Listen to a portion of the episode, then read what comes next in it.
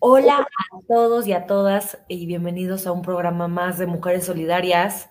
El día de hoy vamos a tocar un tema que es de suma importancia, que es las enfermedades mentales en general. Creo que este es un tema que ha sido tabú durante muchísimos años, es un tema del que no se habla y cuando se habla, se habla como desde esta parte de juzgar, de pensar mal y de pensar que tener una enfermedad mental en automático es, es, estar loco, ¿no? Y es por eso que invité a la doctora Mariana Calderón, quien es una psiquiatra y aparte con el tiempo nos hemos convertido en buenas amigas cibernéticas. Y por eso le invité para poder hablar de este tema que me parece de verdad importantísimo, ¿no? y estamos esperando a que se conecte, pero estoy segura de que ya se va a conectar en cualquier minuto, en cualquier minuto. Pero mientras tanto, mientras que se conecta, quiero recordarles que estoy recibiendo cobijas para donar a mujeres que las necesitan, o sea, a mujeres de escasos recursos o mujeres que han sido maltratadas y que salieron huyendo de sus casas y bueno, ya saben, si quieren donarme cobijas, eh, escríbanme en mi Instagram, arroba Enchanted, y feliz les digo cómo me las hagan llegar. Mientras tanto, seguimos esperando a Mariana, es que tenía problemas con su conexión y fue a ver si se podía conectar desde su laptop, pero ya está aquí Mariana. ¿Cómo estás, doctora? Hola, pues teniendo ahí problemas técnicos, pero ya, ya lo solucioné. No te preocupes, está perfecto. Oye, quiero preguntarte una cosa, como ya, ya entrando al tema. A ver. ¿Qué es una enfermedad mental? ¿Cómo? ¿Qué es una enfermedad mental? Una enfermedad mental es pues una, una enfermedad, ¿verdad? Que, que viene derivada de, de nuestro cerebro. O sea, mira, a mí me encanta explicarlo de la manera más sencilla. O sea, el cerebro es un órgano como cualquier otro, ¿verdad? O sea, el páncreas, el, hígado, etc. Cuando un órgano se enferma, el producto del órgano también se enferma, ¿verdad? Digamos que el, páncreas se enferma, entonces, pues la insulina, que es el producto, sale mal y te da una enfermedad que es diabetes. Bueno, pasa exactamente lo mismo con el cerebro, ¿verdad? El cerebro se enferma, el producto es la mente, y bueno, depende de qué vía y de qué parte del cerebro, ¿verdad?, esté enfermo, vamos a tener esta enfermedad o vamos a tener este producto enfermo que es la mente y pues vamos a tener ansiedad, depresión, etcétera. Y para llamar a alguien que tiene una enfermedad mental, normalmente nos basamos en alguien que deja de funcionar en algún área, en el área laboral, personal o profesional, ¿verdad? O, y social también. Dime una cosa, ¿cuál es la, la más común? ¿Cuál es la enfermedad mental más común? Yo creo que es ansiedad. O sea, ansiedad es como, es una diagnosticada como una enfermedad. Sí, sí, hay, hay varios tipos, o sea, el trastorno de ansiedad generalizado, el trastorno de ansiedad con ataques de pánico, el trastorno de ansiedad mixto, eh, o sea, hay, hay varios tipos, pero yo creo que es el más frecuente porque además de que puede ser un diagnóstico eh, único, muchísimas veces va de la mano con otros diagnósticos. Claro. O sea, sí, como que se, juntan, ¿no? Sí, o sea, tengo depresión, pero tengo ansiedad. Tengo eh, otro trastorno, no sé, TLP y tengo ansiedad. Tengo cáncer y tengo ansiedad. Tengo otros diagnósticos médicos con ansiedad. Y que, y en, o sea, en el porcentaje de población, ¿tú qué dirías? ¿Qué porcentaje de la población tiene algún, se dice enfermedad mental? Sí, se dice así, enfermedad enfermedad mental o trastorno mental. A mí me gusta llamar las cosas por su nombre. Siento que tienes razón, pero siento que me, gusta más trastorno mental. Sí, trastorno mental. Siento, como trastorno alimenticio, que al final es un trastorno mental, pero como que me suena más, este, más, más bonito, ¿no? ¿Qué porcentaje de, de, personas crees que, o sea, en el mundo haya con, con algún trastorno? Pues mira, uno de cada cuatro personas en todo el mundo va a desarrollar un trastorno mental o ya lo tiene. Así de frecuente es. Entonces, pues imagínate que estás con cuatro amigas y una está pasando por algo, por un proceso mental. Y, es, lo importante porque tendemos luego a estigmatizarlo y no sabemos, ¿verdad?, si alguien está pasando por algo. Porque lamentablemente esta enfermedad no se ve. O sea, si yo te veo a ti con el brazo roto y con un yeso, oye, pues hasta la puerta te abro. ¿Verdad? Pero si, si ando yo ahí con un trastorno de ansiedad generalizado, dando lo mejor de mí, nadie me va a abrir la puerta. Al contrario, si me quedo atrás me van a decir, ay, ahí va toda lenta. Claro. Oye, dime una cosa, o sea, así te lo voy a decir, así como dijimos, vamos a hablar con la neta. No, siento que de pronto puede pasar que alguna persona como que está confundida y, o sea, ¿qué tan rápido se puede diagnosticar un trastorno mental? Porque puede, no sé, no sé, ¿eh? Porque no soy ni doctora ni nada, es solamente una opinión. O sea, puedes tener como algún ataque de, pánico sin tener un trastorno o puedes, este, no sé, algún día tener, no sé, alguna alucinación y no tener un trastorno? Esa, es mi pregunta. O, ya, si, una vez te pasó, ya lo tienes, ¿cómo, cómo se diagnostica? Claro, no, para todas las enfermedades hay temporalidad. O sea, yo no puedo decir que tú tienes un trastorno de ansiedad, ¿verdad? Si de repente, oye, pues por causa justificada, pues no sé, a lo mejor que al día siguiente tienes un examen muy importante o que tienes algo, ¿verdad?, que está pasando en tu vida, bueno, yo no puedo diagnosticarte eso. Pero hablamos de temporalidad, depende de cada trastorno, pues son dos semanas, tres semanas, seis semanas, seis meses de presentar la sintomatología. Digo, esto es del libro, pero yo me baso mucho, obviamente, en, en los libros, pero también en la severidad. O sea, si la persona tiene una semana con una depresión severísima, pues no me voy a esperar otra semana a que siga igual para decirlo, oye, ¿sabes qué? Tienes depresión. Claro. Sí, me explica, pues también depende de, la severidad del cuadro. Igual el inicio, o sea, normalmente las enfermedades o trastornos, perdón, mentales, como queremos llamarlos aquí, empiezan y tienen un inicio así como, ¿cómo te puedo decir? Eh, progresivo. O sea, se empieza a instalar poco a poco. Cuando hablamos de algo muy agudo, o sea, que de repente el día siguiente me empezó así eh, la ansiedad muy generalizada o las alucinaciones, a mí como psiquiatra me indican una patología de base médica.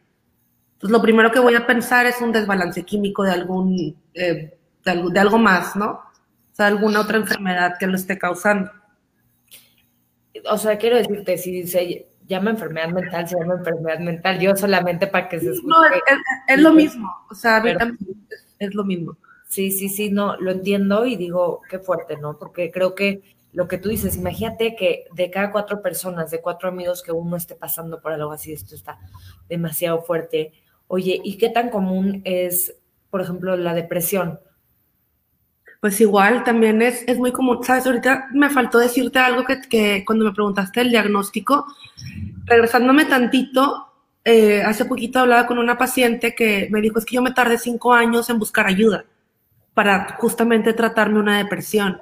Y le dije, oye, te fue bien, porque el promedio en México de alguien que tiene una enfermedad mental, un trastorno mental, lo que como quieras llamarlo, tardamos en promedio hasta 14 años en buscar ayuda. Es, demasiado, es demasiado tiempo aguantándonos hasta que de plano tu cerebro te dice, oye, perdón, yo ya no puedo funcionar, necesito ayuda. Pero imagínate 14 años pasártela mal. Claro. Y por ejemplo, la depresión postparto, que es un tema que a mí me, me llama porque siento que es algo de lo que tampoco se habla mucho nunca y como que siempre te dicen, no, el estado ideal de la mujer es este embarazada y no, el estado es la maternidad, pero como que siento que es un tema del que no se habla un poco la, la depresión postparto y todo esto. ¿Cuánto puede durar? Si ya dura de más, ¿qué debes hacer? Claro, la depresión postparto, para empezar, eh, está mal pensar que solamente inicia en el postparto. O sea, en realidad se llama depresión periparto. El 50% de las mujeres que presentan esta depresión ya inician con síntomas antes de tener el parto, o sea, durante el embarazo. Entonces, pues desde ahí lo estamos eh, dejando de lado, ¿no? Porque pues como una mujer embarazada se va a deprimir. Fíjate que eh, yo no encontraba, porque ese tema también me gusta mucho, una de mis primeras pacientes como psiquiatra, sí, en mi primer año, era una, fue una depresión postparto, pero con psicosis, y yo no, no encontraba un término, cómo llamarlo, ¿no? O sea, ¿qué está pasando en esta transición hasta que lo encontré en antropología, ni siquiera en medicina? ¿Verdad? Esto se llama matresencia. Entonces, en esta matresencia hay cambios de todo tipo, y pues es esperado ¿verdad? Que, que, tengamos cambios, eh, pues todos estos hormonales y todo. Mira, la palabra por eso se llama, no es casi eh, casualidad que se llame, que se parezca a la adolescencia, ¿no? O sea, un adolescente y te ríes de que no, pues insoportable o, este, ya sabes. Bueno, pues lo mismo pasa en el embarazo, o sea, es una transición a ser madre y, y pues pasan todos estos cambios que luego si no estamos como conscientes de los cambios como los adolescentes, luego pasamos por alto los síntomas importantes porque decimos, es el embarazo, son las hormonas. Entonces, desde ahí la, la, importancia de que no se diagnostican a tiempo. Ahora sí viene el parto, que es la bajada de, de, con toda la bajada de hormonas y todo. Y ahí es cuando viene el, el baby blues, ¿no? Que le llaman pero si este baby blues es severo o dura más de dos semanas, siendo importante, ya lo tenemos que llamar depresión y puede aparecer todavía, imagínate, desde, desde el embarazo hasta un año después del parto. ¡Wow! ¡Qué impresionante! sí.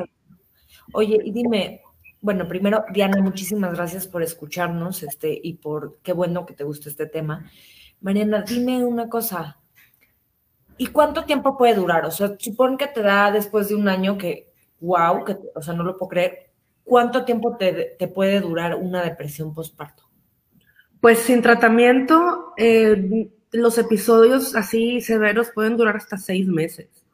El cuadro puede empezar a remitir solo, pero pues corremos riesgo, ¿verdad? De que pues si no se trata, obviamente pueda llegar pues a complicaciones severas como un suicidio. Hijo, qué fuerte. O también, o sea, tipo, esta parte que dicen que la depresión postparto también es como que le puedes hacer daño a tu bebé, ¿qué tan cierta es?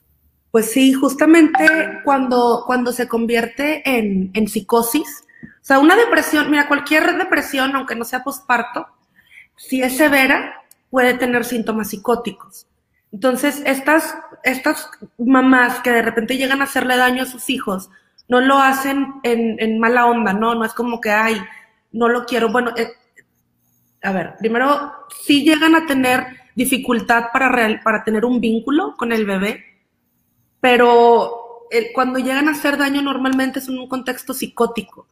O sea, han llegado a pensar que, que, a tener estas alucinaciones de que me está hablando Dios y me está diciendo que, que quiere que mate a mi bebé para que se lo, para que se vaya al cielo y no sufra, y que luego me mate yo.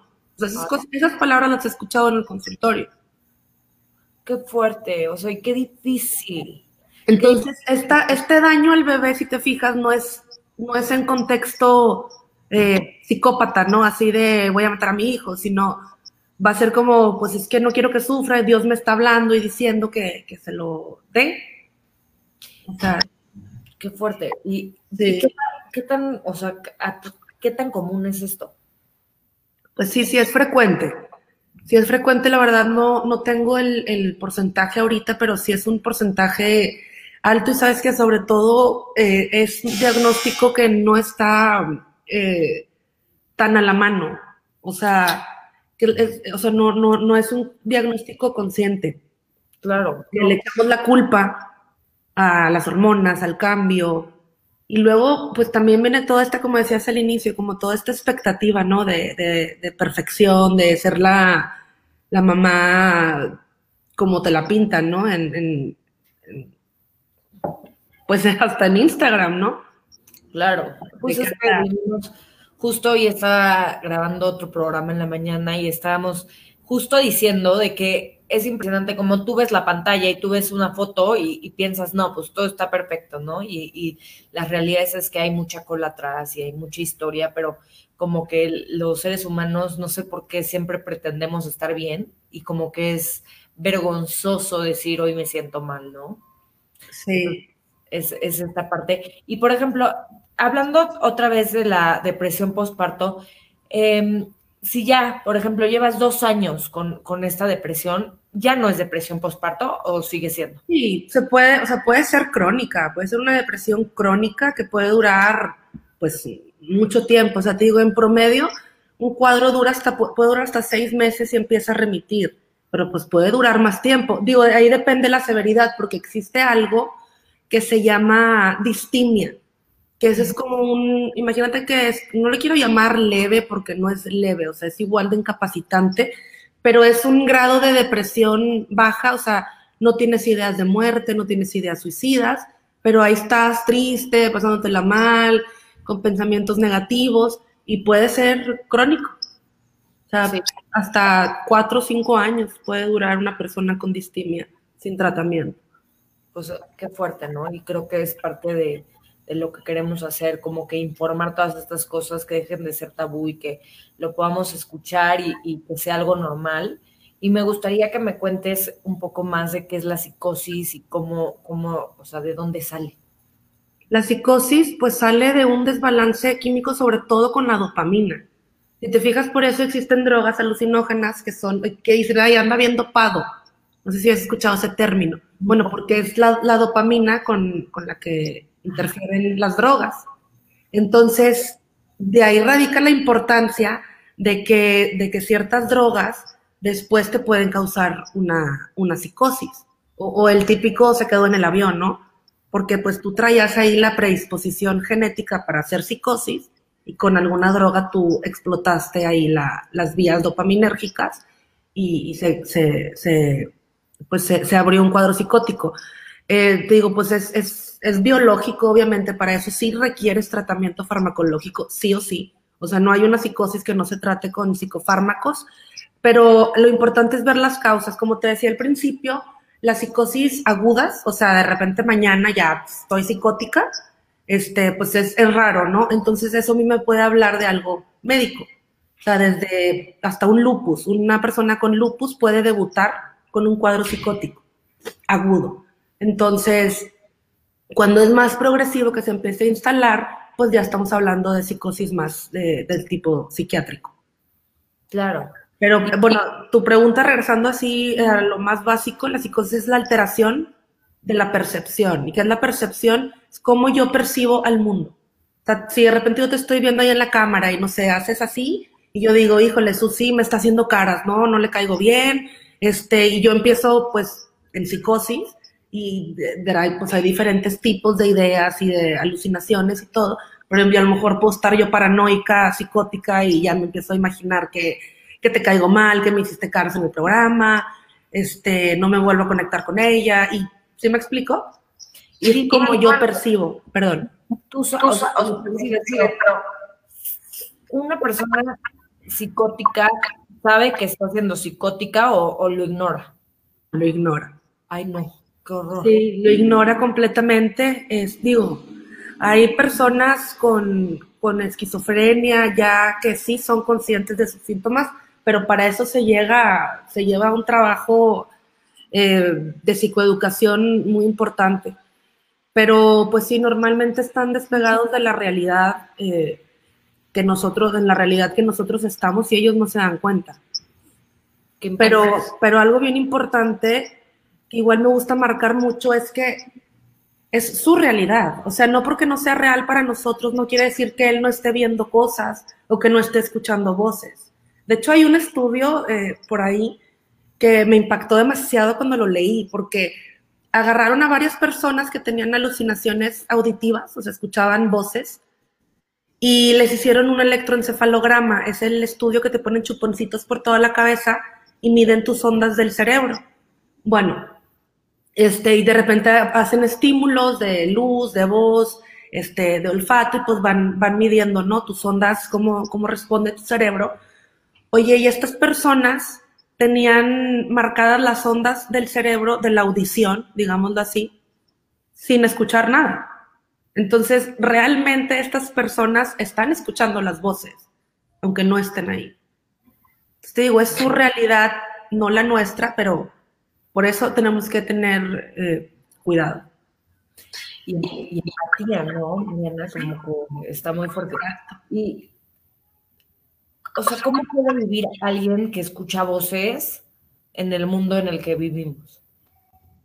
¿Cómo? Perdón, se cortó. ¿Cómo puede vivir, cómo puede vivir alguien, por ejemplo, que escucha voces en el mundo en el que vivimos?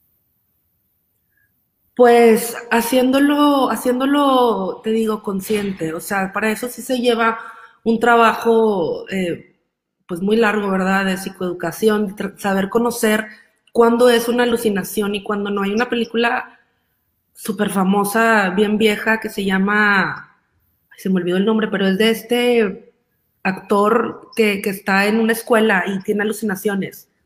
Una mente brillante se llama.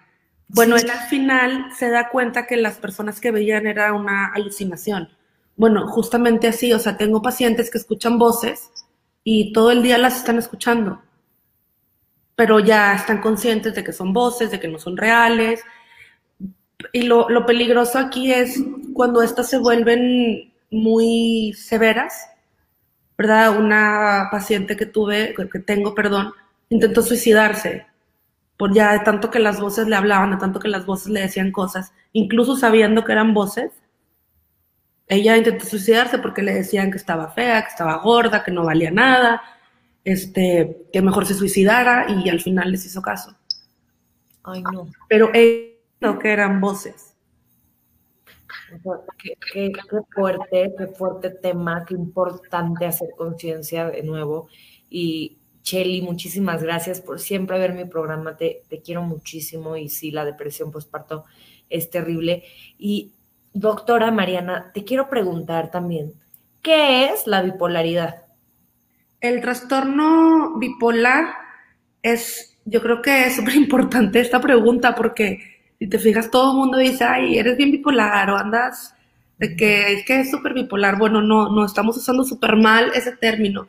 Trastorno bipolar es una enfermedad eh, biológica también como la psicosis, entonces su tratamiento por ende es farmacológico, o sea, no hay vuelta de hoja, pero es una enfermedad en la que los pacientes tienden a estar en, como bipolares en dos polos opuestos, o estoy muy arriba, muy feliz, muy contenta, muy eufórica, incluso puedo llegar a manía con psicosis, que eso se hace cuenta que el grado más máximo de, de lo mejor que me siento, dejo de dormir, eh, me siento la, me siento Dios, haz de cuenta. Y literal, no me siento, me creo y si tú no crees que soy Dios, me voy a enojar.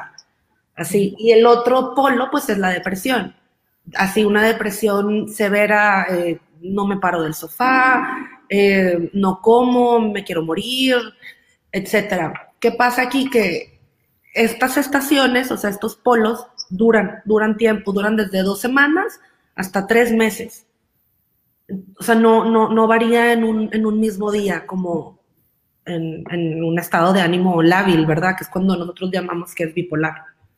Justo, es lo que te iba a decir, tú, yo ya, sí, yo sí le digo tipo a mi esposo, le digo, no, ya está súper bipolar, qué bárbaro, porque está feliz en la mañana un día y ya en la tarde le pasó algo en la oficina y está de mal humor, pero que es, creo que qué bueno que lo dices, eh, lo importante que es saber lo que es este, tener este trastorno y que, y que es un trastorno que se puede tratar, ¿no, Mariana? Sí, claro, tiene tratamiento, te digo, el tratamiento de base es el farmacológico, pero pues siempre nos va mejor con un acompañamiento psicoterapéutico, ¿no? Hay pacientes con trastorno bipolar que tienen su tratamiento farmacológico y viven perfectamente bien, y hay quienes llevan los dos eh, de la mano y pues eh, les va igual bien, pero pues siento que siempre lo psicoterapéutico nos va a funcionar. Claro. ¿Y todos los trastornos eh, deben de ser acompañados con una terapia? No, no todos. Fíjate que hay pacientes que no son aptos para psicoterapia. Okay, eso es bien importante también porque, no sé, por decir, primero que nada, trastornos psicóticos. O sea, yo no me voy a poner a darle terapia a un paciente con esquizofrenia no, no, su, su mente no está apta para una terapia.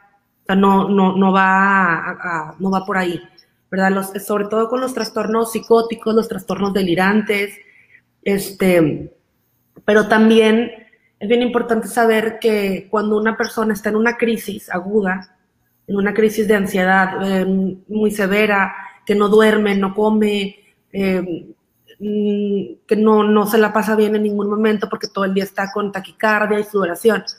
Digo, perdón, pero a mí no me va a servir de nada tenerla ahí platica, o sea, dándole terapia. O sea, no, primero controlo todos estos síntomas con fármacos primero y ya luego que una vez la persona esté tranquila, que esté ya más estable, bueno, ahora sí empiezas el proceso psicoterapéutico. Sí, claro. Buenos días también, Dana. Muchísimas gracias por escucharnos. Justo ahorita como que empecé a imaginarme como, ¿qué tal que todo esto no es real, no? O sea, y que todo esto es en mi mente nada más y que, o sea, y creo que eso es como, como debe de sentirlo la gente, porque ellos piensan, o sea, la gente que tiene alguno de estos trastornos, como que ellos de verdad creen que la realidad es tan real como la mía. Así es lo que me tratas de decir, ¿no? Sí. O sea, es, y, qué difícil, qué difícil de pronto ver que esto no es real, ¿no? Y que, y que la realidad es otra, como que debe de ser algo muy fuerte y debe de ser como un duelo y más allá de, de la enfermedad y de lo complicado debe de ser como muy difícil asimilar eh, la realidad, ¿no? Sí, sí, claro. Sí, sí, sí, sí está cañón, porque de repente yo también me pongo a pensar así, digo, imagínate que, pues, o sea, sea nada más mi realidad, ¿no? O sea, de hecho hay un, hay un término también para eso, igual antropológico, se llama sol, ay, ¿cómo era? Sol, soltismo, algo así, que es como que lo único real es lo que está en tu mente. Wow. O sea, a mí, no sé cómo se dice en inglés, pero like, me hace como que mi cerebro explota de, de, saber estas cosas, de escuchar estas cosas, de decir, o sea, qué impresionante todos estos temas que son tan reales y que de veras te digo, no sé por qué no los hablamos, no sé por qué no, no les damos la importancia, pero aparte la empatía, ¿no? No le, no, ajá, como Matrix, es, es, es algo muy, este, muy bizarro, muy fuerte, muy loco, pero increíble, ¿no? Y dime una cosa, ¿hay alguna enfermedad mental, algún trastorno que no se pueda medicar? Pues sí, o sea, claro, eh, te digo, depende de la severidad, o sea, yo, yo creo que la mayoría de mi consulta ahorita no está medicada, estamos en puro tratamiento psicoterapéutico pero pues hay unos que sí, que sí requieren medicamentos, o sea, como estos que te digo, tengo una paciente que ahorita está en puro control farmacológico, le dije, yo no puedo empezar un proceso psicoterapéutico hasta que tú estés bien. O sea, está sentada en la orillita del sofá, moviendo las manos, rompiendo papelito, viendo para todos lados.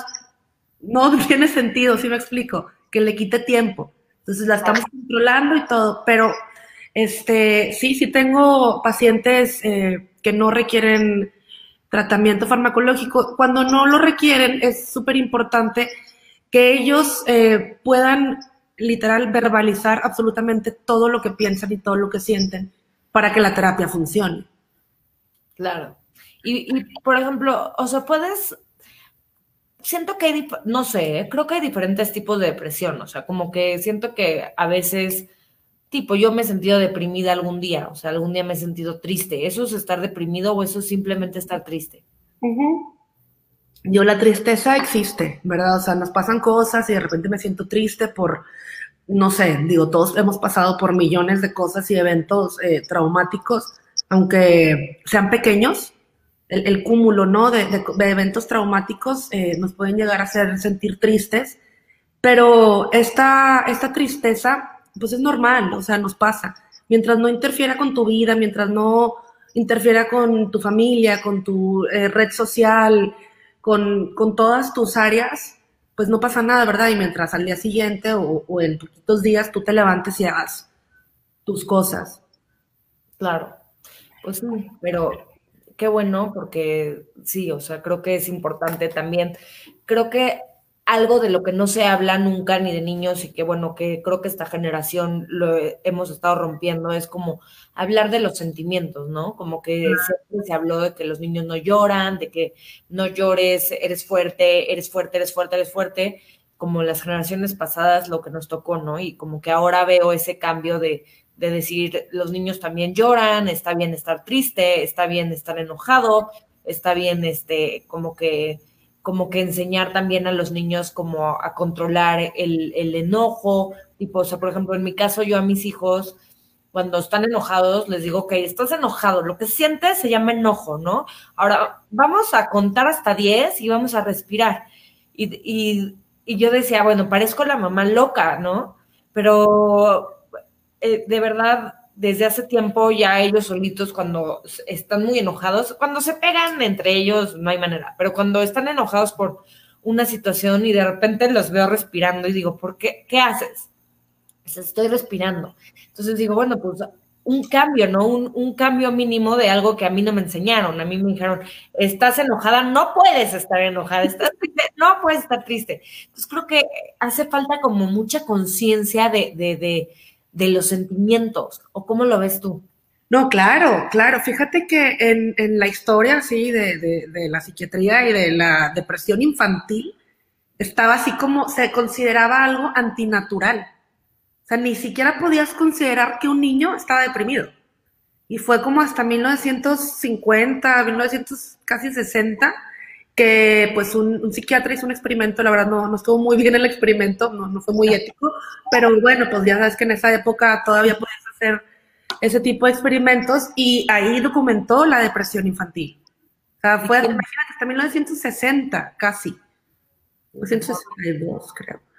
Y pues sí, apenas, o sea, se consideraba así, así lo dicen los libros, antinatura, o sea, antinaturaleza, antinatural, no puedes tener un niño deprimido. Y ahorita sabemos que incluso bebés, bebés de brazos, se deprimen.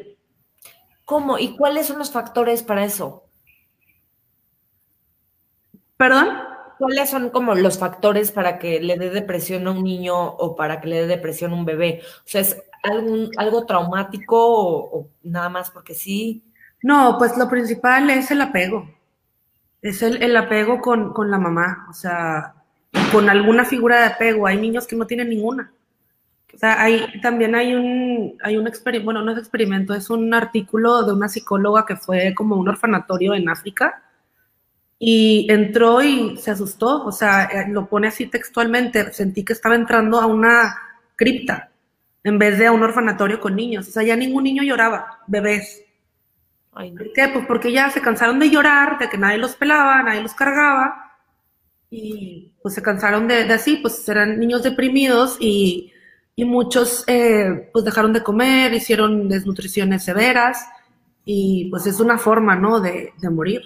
No, lo siento tanto porque de verdad es algo tan, tan fuerte y tan doloroso. Y esta parte que dices de, los niños, luego como que yo escucho, y, no lo juzgo, ¿eh? pero escucho a muchas de mis amigas que dejan llorar a sus bebés hasta que, que se duerman. Y hay un libro, de hecho, que se llama Duérmete niño, en el que dice casi que lo, bueno, yo lo leí, decía que si vomitaba, pues no pasaba nada, que, que lo dejes llorar. Y yo, yo no creo, o sea, yo creo que si un bebé o un niño está llorando es porque está pidiendo algo, ¿sabes? Porque no hablan, o sea, es, es una llamada de atención, no es, y siento que justamente, no lo sé, te digo, porque no soy doctora, pero desde, como que desde el principio, como que si tú atiendes la llamada de atención, entonces vas a ver cómo pedir, ¿no?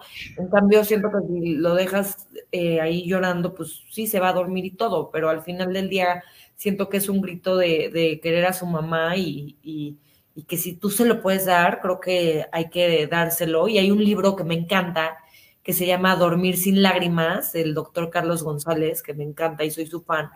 Y ahí como que lo habla completamente distinto, ¿no? Como, como ese llanto es este, el, el, puso el grito de, de, los bebés para, para pedir amor, ¿no? Entonces, digo, yo, yo soy creyente de, de sí no dejar llorar a los bebés y que y me parte el corazón, pero me parte el corazón saber que hay tantos bebés que están este, solos en el, en el mundo y que no tienen a nadie, de verdad, qué fuerte, ¿no? Claro, y, y te digo la importancia de una figura de apego, porque es bien diferente por decir, no sé, si tú vas al, DIF Capullos o así, que tienen a pasantes de enfermería, ¿verdad? Que duran, no sé, tres meses y se rotan a otro lado, van y los cargan. No es lo mismo, o sea, no es lo mismo que cargues a un bebé, tres meses lo dejes, luego alguien más y luego te toca a ti la otra sección y a mí la otra. Pues no, no generan apego con nadie, con nadie. Porque pues son, son figuras que están cambiando. Claro, es, es un tema de verdad. Sí, pues desde ahí empieza a instalarse la patología mental. Es lo que te decía, que es un continuum, o sea, se va instalando poco a poco. Y por ejemplo, si algo te pasa en la vida, algo, algo fuerte, ¿no? Un shock, ¿qué tan probable es que desarrolles un trastorno? O sea, tipo, te le voy a decir así, tipo una violación. Claro. ¿Qué, pues ¿qué tan común? O sea, pues sí, sí es, sí es muy común que, sobre todo el trastorno por estrés, estrés postraumático. Pero, por decir, ahorita te decía eh, que de repente hay eventos traumáticos así pequeños, incluso un cúmulo de muchos eventos traumáticos, eh, aunque sean pequeños, pueden desarrollar un estrés postraumático. Hay algo que se llama ya trauma complejo, que es como todo estos, todos estos eh, traumas pequeños tienen el mismo peso que una violación, digámoslo así. Ay, qué fuerte, qué fuerte. Entonces, pues desarrollas el, lo, mismo, ¿no? Que si hubiera sido un evento traumático fuerte como una violación, que lamentablemente es súper frecuente y lamentablemente no se habla y qué bueno que lo estás tocando ahorita porque es algo que, que, que, que bruto, o sea, a mí me, me trauma demasiado, te voy a decir algo, a mí me decían que si yo iba con, con psiquiatra, ¿no? Terapeuta. Al inicio de mi especialidad, yo bien fregona, y no, ¿para qué? Ni el caso.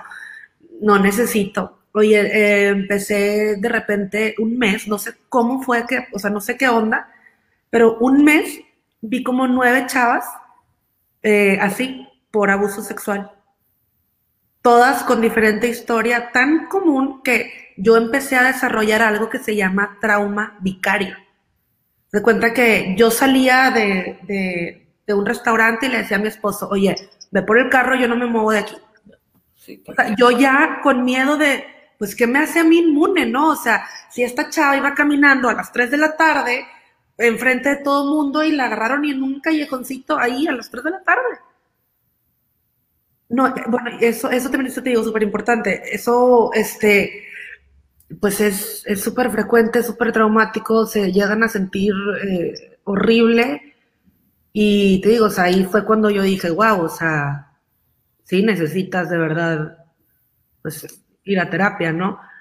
Porque yo ya estaba con toda esta paranoia de no querías ni salir de mi casa sola. Sí, que, que me parece súper normal. O sea, también yo cuando empecé con lo de mujeres solidarias, yo me creía Juan Camané y dije, hijo, no, yo, yo decía, no, yo soy súper fuerte, yo puedo escuchar cualquier cosa y, hijo, empecé a escuchar unas historias, o sea, una escuché que le cortaron los pezones y dije, no, o sea, yo no, no puedo escuchar esto y digo, en, ahí les, les proporcionamos ayuda psicológica pero dije, creo que también me tengo que proporcionar a mí ayuda psicológica, ¿no? Claro. ¿No? Y luego como que mucha conexión, como que cuando, cuando escucho algo como relacionado a lo que yo viví, como que tengo una conexión eh, muy impresionante y, creo que es bueno como sí dejarlo en terapia para poder tener mi vida con, mis hijos y, mi esposo parte, ¿no?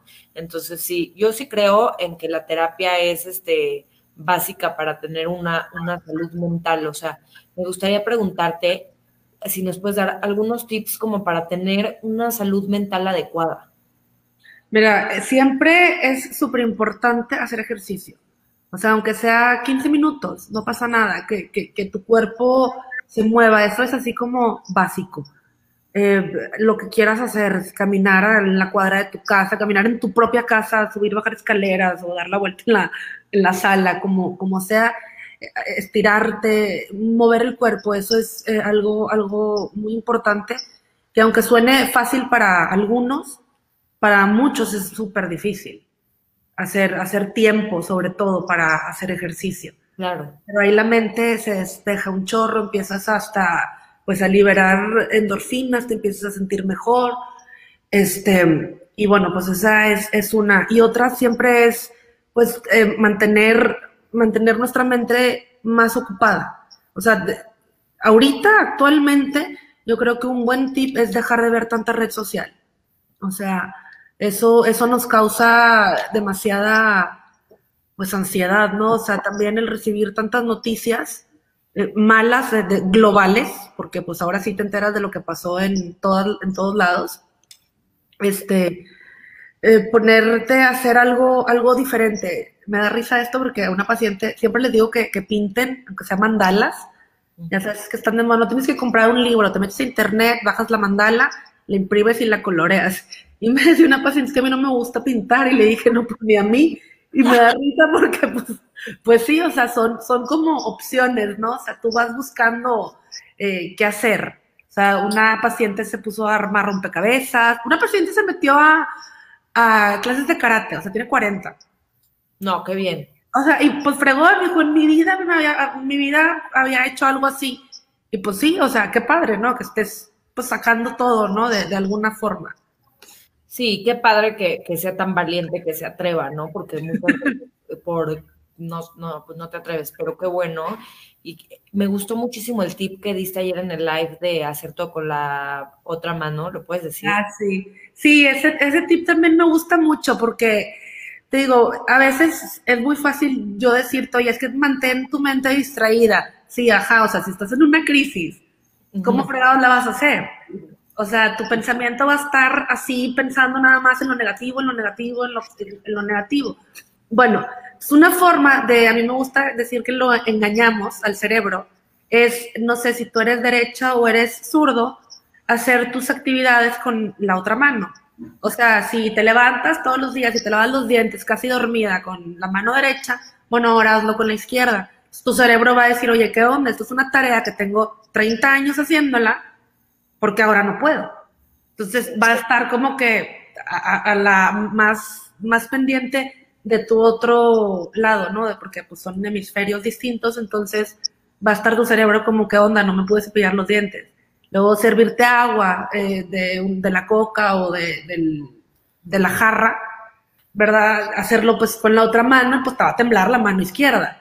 Entonces ahí van a estar midiendo cuánta fuerza, cuánto todo, y pues eso, quieras o no, tu cerebro, este, pues lo toma como qué onda, porque no me puedo servir agua y a ver, y vamos a ponerle más atención, y empiezas a usar otras funciones que previamente no utilizabas. Claro, deberíamos de hacer un reto de eso, porque te voy a contar que yo hoy en la mañana dije, no manches, o sea, lo, me encantó, o sea, dije, wow, sentí como que, no lo sé, pero como que mi otra parte del cerebro iba a trabajar y dije, qué cool, y lo he estado haciendo hoy, o sea, hoy estuve tomando agua con, la izquierda y este, y me gusta, o sea, es como un retarte, ¿no? Está padre, a ver si, armamos un reto de eso. Sí, estaría padre.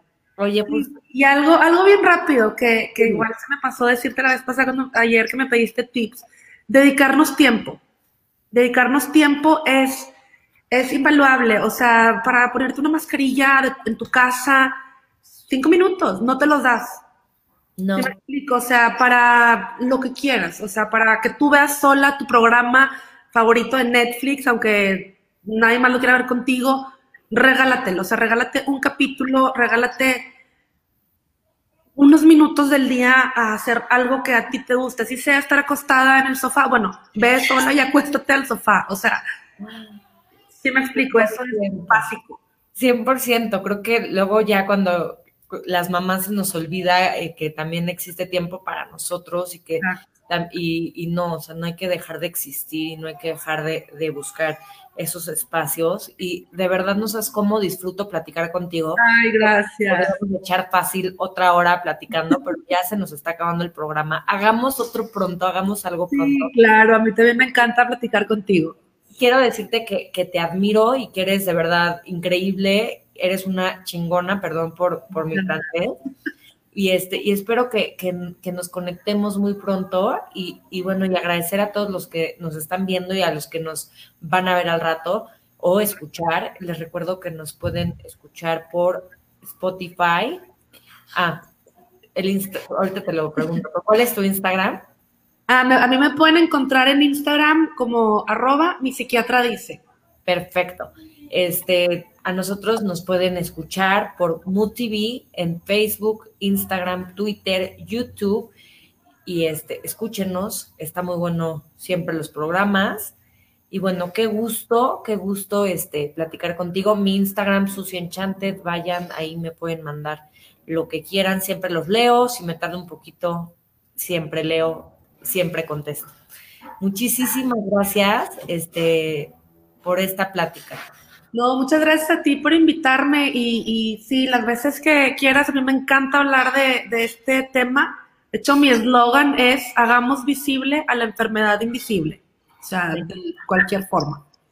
100%. Y gracias a Chelly, gracias a Diana y gracias a otra chava que, que nos escribió. Muchísimas gracias. Este, este programa es para ustedes con todo el corazón, con todo el cariño y eso, para poder visualizar todos los temas de los que no, no platicamos. Muchísimas gracias. Nos vemos por aquí el próximo, el próximo martes a las 12 del día. Gracias.